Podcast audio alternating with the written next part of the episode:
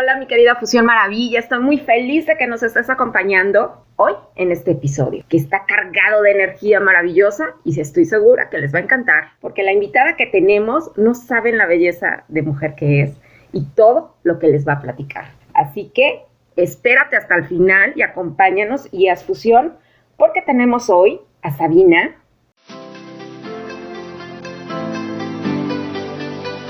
Fusión Maravilla un podcast que su principal propósito es dejarte una semilla sembrada en el corazón, semillas de inspiración, motivación, superación personal y sobre todo mucha salud en mente, cuerpo, espíritu y alma. Haz fusión.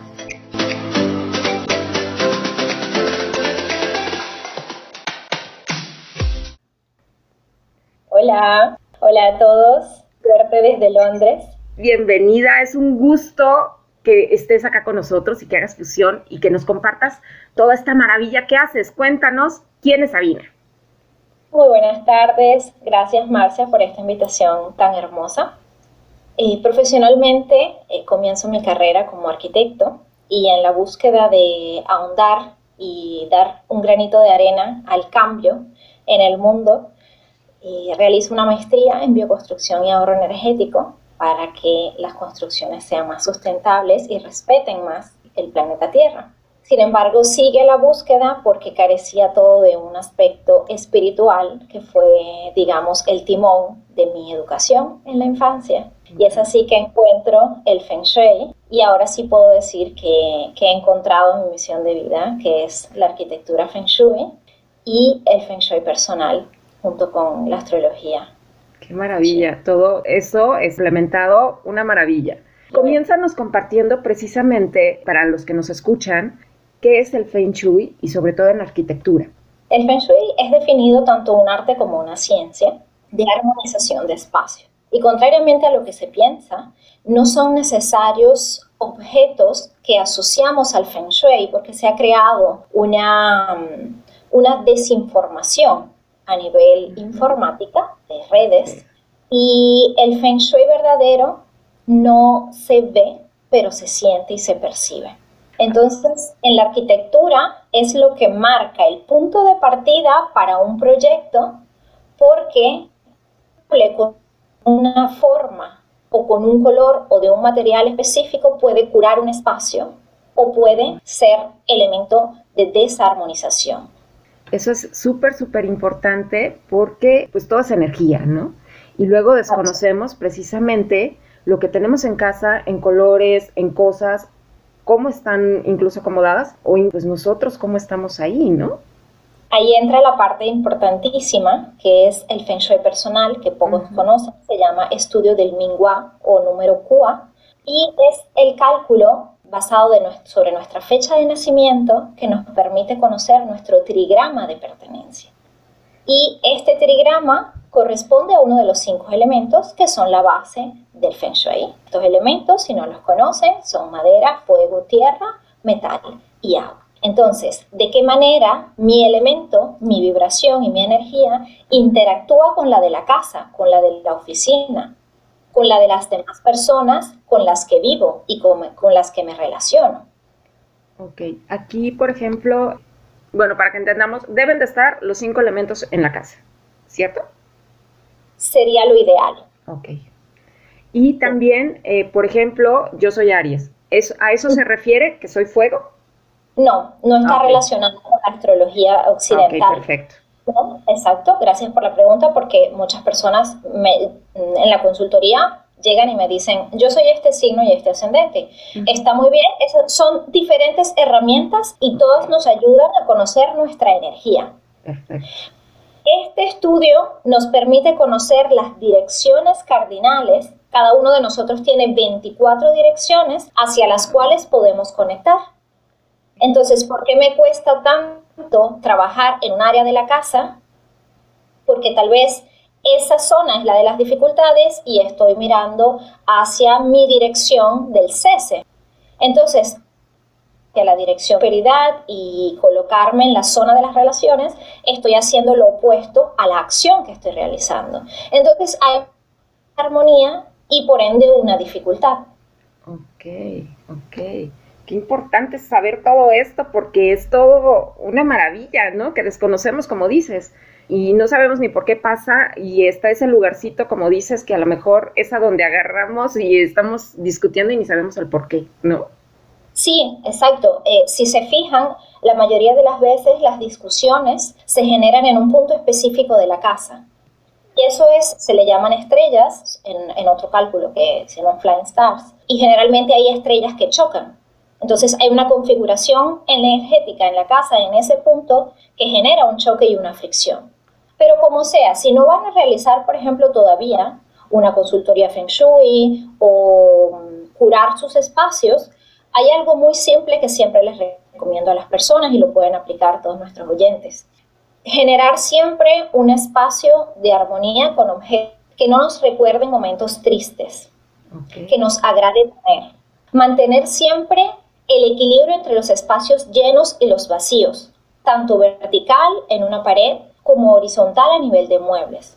Todos estos principios son el microcosmo de un macrocosmo. Entonces, nosotros somos la energía activadora de un espacio.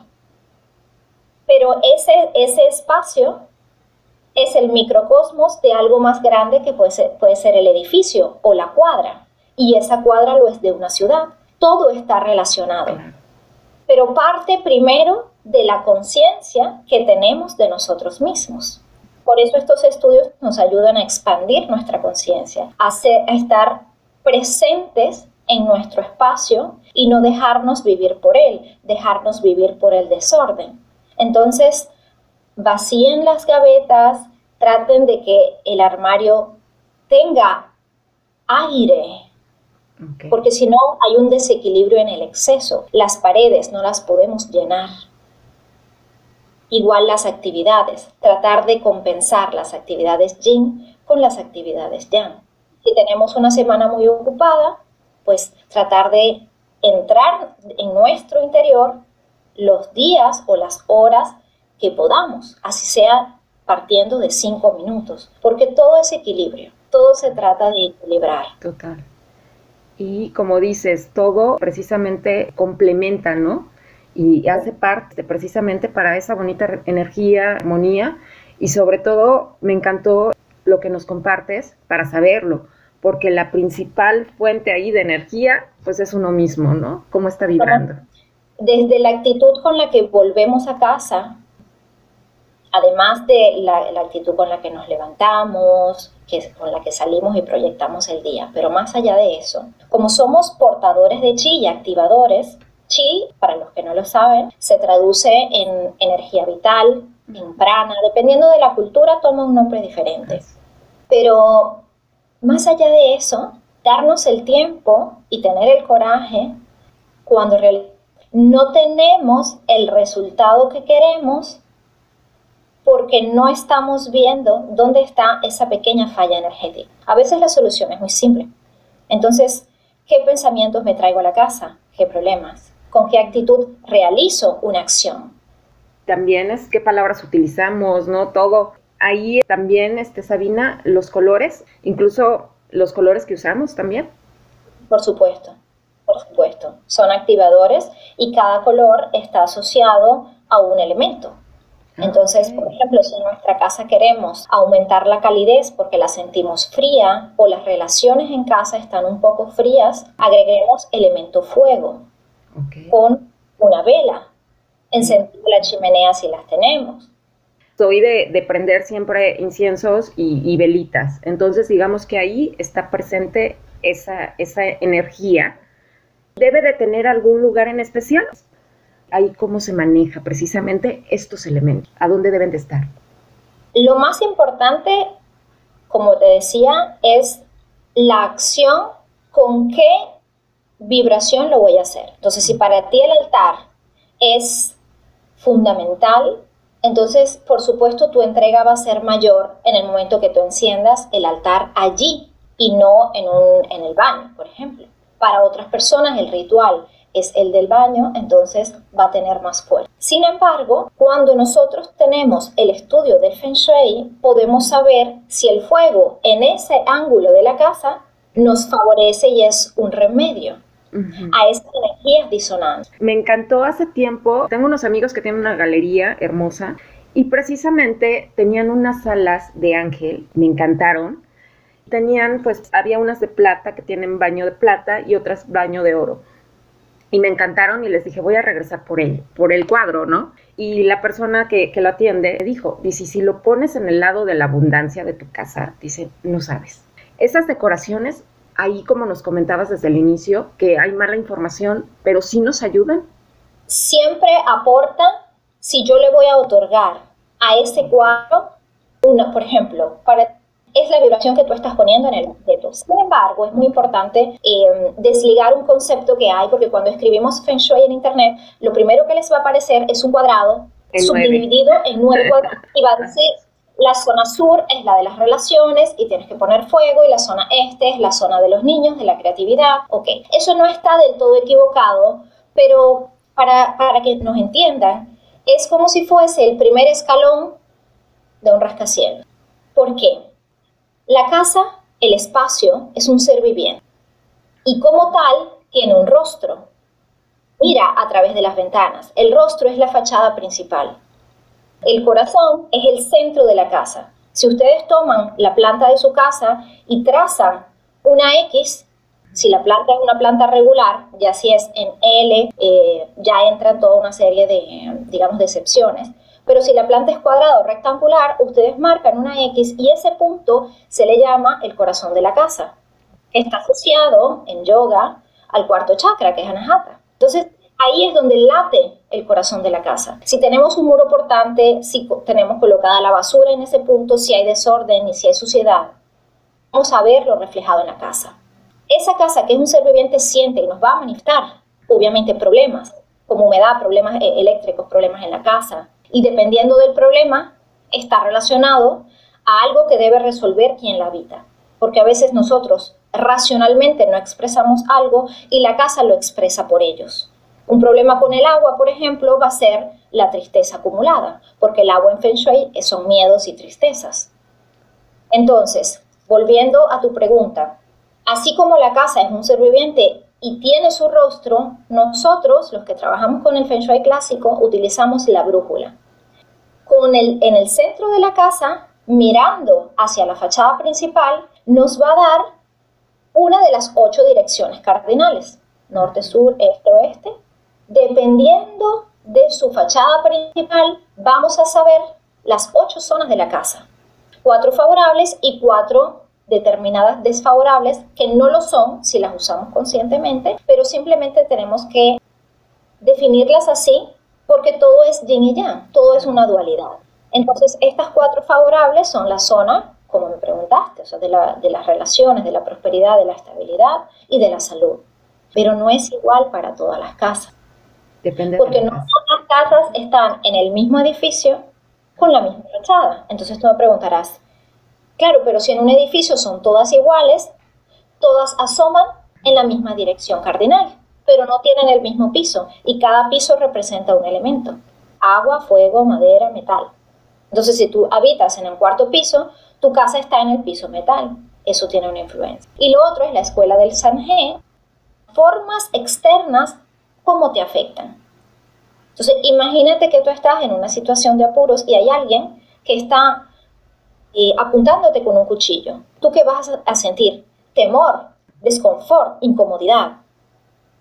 Esa punta se le llama Shachi, que es lo contrario del Shenchi, que es la energía benévola, próspera. Ese Shenchi puede ser una esquina que tú veas desde tu ventana. Puede ser una energía que esté obstruyendo tu fachada principal. Entonces hay que unir todo lo que rodea, lo que ve, cómo está en su interior y cómo tú la activas. Entonces no, es muy simple decir que todo tiene la zona de la pared. Eso es porque interactúan tres fuerzas. Se le llama el chi del cielo, el chi de la tierra y el chi humano. Nosotros somos ese puente entre una energía que simbólicamente viene de arriba y una energía que simbólicamente está abajo.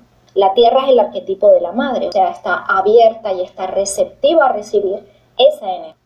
Y nosotros estamos en el medio. Es nuestra responsabilidad ser conscientes y ser portadores de una energía positiva.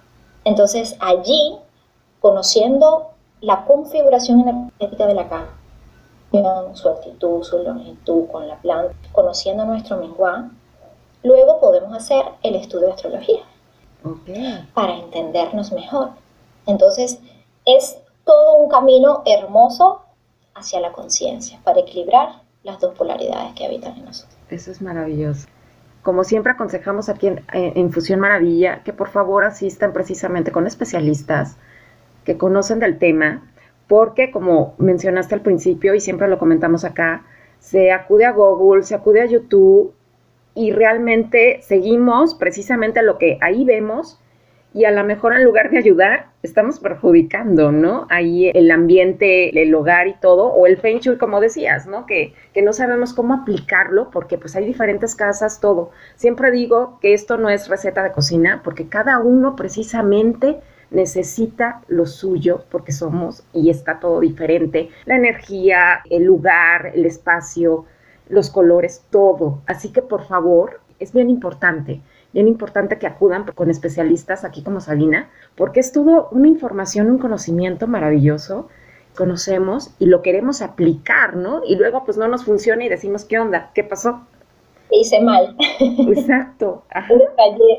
Exacto, sí. Pero ahí está el detalle, porque ahorita todo lo que nos compartes, seguramente nuestros escuchas no tenían ni idea de esto, que es maravilloso. ¿Y qué colores bueno, es que ahí ya voy a precisamente a generalizar, pero ¿qué colores son fundamentales o algo que utilizan para armonizar nuestro hogar?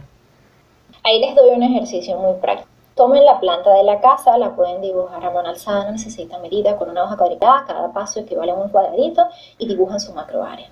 Y le dibujan encima el símbolo del yin y el yang.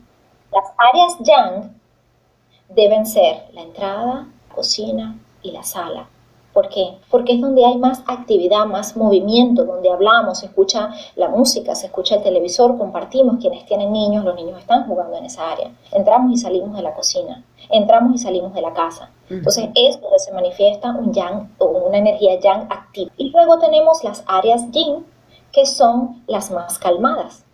Nos aseamos, reposamos, guardamos objetos. En las áreas yin les recomiendo colocar colores claros en sus tonos pasteles, evitar los negros o los colores muy oscuros y en las áreas yang colocar colores que acompañen esa vitalidad del espacio.